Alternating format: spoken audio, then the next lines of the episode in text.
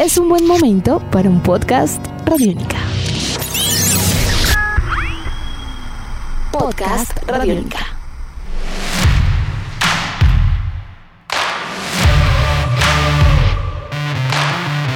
Jugar al fútbol o a la pelota en espacio reducido es todo un arte.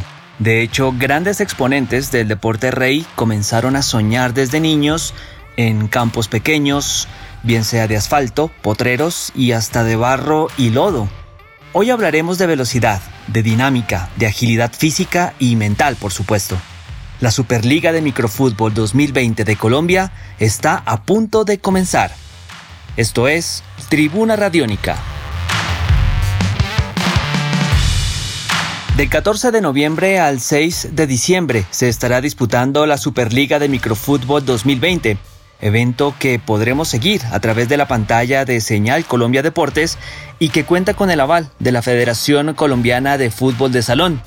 Este torneo se va a disputar por zonas en cuatro coliseos de nuestro país. El Coliseo Cubierto de Valledupar será sede del Grupo A, mientras que el Arena de Sal de Zipaquirá recibirá a los equipos del Grupo B.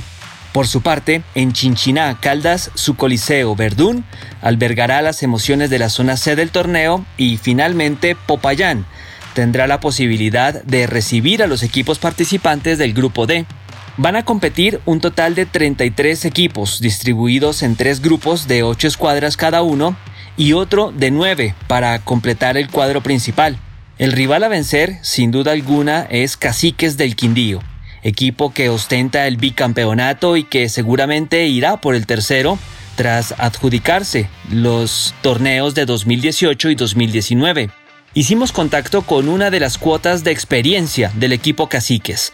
Hablamos de su arquero, Alejandro Devia, a quien inicialmente, bueno, aparte de saludarle, le consultamos por las expectativas de su equipo de cara a este arranque de la Superliga. Dentro de las expectativas que tenemos es ir a realizar un buen torneo, obviamente con humildad y sencillez, recordando pues que es un torneo de un nivel de competencia alto donde todos los equipos salen a ganar, no podemos confiarnos, para eso estamos trabajando, todo el equipo desde la parte administrativa, el cuerpo técnico, y todos los jugadores estamos poniendo todo el empeño para llegar a punto, llegar en un buen estado para la competencia que se nos viene. Otra de las escuadras a tener en cuenta es Ángeles de Bogotá. Aunque es un nombre relativamente nuevo, cuenta en sus filas con John Pinilla, nada más y nada menos que el gran John Pinilla, considerado como el mejor jugador de fútbol de salón del mundo. Cuenta además con 9 de los 12 jugadores de la selección Colombia de microfútbol, es decir, una base interesante que bien podría poner a este equipo capitalino en la baraja de candidatos al título de esta temporada. Sin embargo, conviene preguntarle a Alejandro por el análisis de los rivales que van a participar y cuáles son, en su concepto, los más fuertes. Esto nos dijo.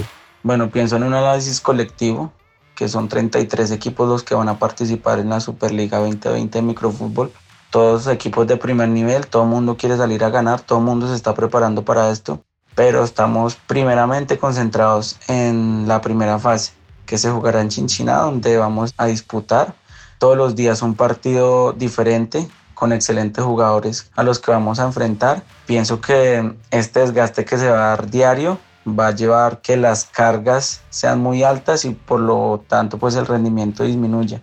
Tenemos un buen plantel, entonces pienso que hay que trabajar concentrados en que, que, hay que ir avanzando, no podemos adelantarnos ante los sucesos y dentro de los rivales a vencer, bueno, pensamos en que la zona de Bogotá está fuerte, la zona de la costa también.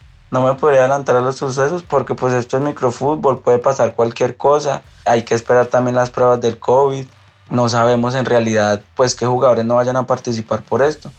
Entonces no, hay que ir paso a paso. La primera fase, tratar de pasar de primeros, acomodarnos allá en el grupo y esperar qué rivales nos toca. Obviamente pues hay unos rivales favoritos que pueden ser Ángeles de Bogotá, Visionarios de Cincelejo, Faraones de Pitalito, que son equipos que con anterioridad pues han estado siempre en las fases definitivas del torneo.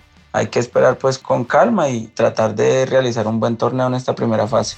La fase de grupos se va a jugar hasta el 20 de noviembre próximo, es decir, durante siete días seguidos, todos y cada uno de los equipos va a tener actividad competitiva.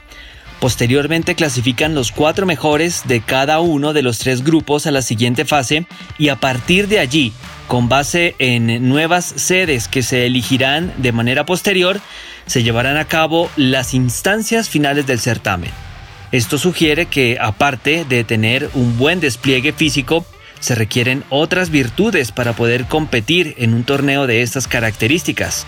Le preguntamos ahora a Alejandro por las cualidades que se deben tener para poder jugar microfútbol en nuestro país. Bueno, yo pienso que en lo general se debe ser muy técnico como en cualquier deporte, aprender a utilizar las superficies de contacto contra el balón y bueno, ya pienso que es aprender a manejar pues los aspectos tácticos, defensivos, ofensivos, también ser muy dinámico, tener una buena capacidad física. Todo esto va a contribuir que el desarrollo del deportista sea efectivo. Entonces, más bien yo pienso que es en la comprensión de lo táctico en, la defensa, en el ataque y saber utilizar las superficies de contacto. Los 33 equipos que participarán representarán a 19 departamentos del país. Serán 40 los jueces encargados de impartir justicia en los partidos y cada una de las sedes, Zipaquirá, Chinchiná, Popayán y Valledupar, tendrán un coordinador arbitral. La mesa, bueno, está servida. La pantalla de Señal Colombia Deportes será el puente y las emociones de uno de los deportes de más alta intensidad a la vuelta de la esquina. Cerramos esta entrega de Tribuna Radiónica con la invitación de Alejandro Devia, arquero de Caciques del Quindío, a vivir de cerca las incidencias de la Superliga de Microfútbol 2020 para toda la gente que nos escucha, que nos ve y que conoce el microfútbol, a enviarles un saludo muy especial y bueno, también hacerles la invitación para que nos sigan desde casa, para que nos apoyen, que apoyen este lindo deporte que nos da tanta felicidad y bueno, que le ha dado tantos logros, triunfos y tanta felicidad al, país. Edición de este podcast a cargo de Alexis Ledesma. Yo soy Juan Pablo Coronado y nos volveremos a encontrar en otra edición de Tribuna Radiónica. Hasta pronto. Nuestros podcasts están en radionica.rocks, en iTunes, en RTVC Play y en nuestra app Radionica para Android y iPhone.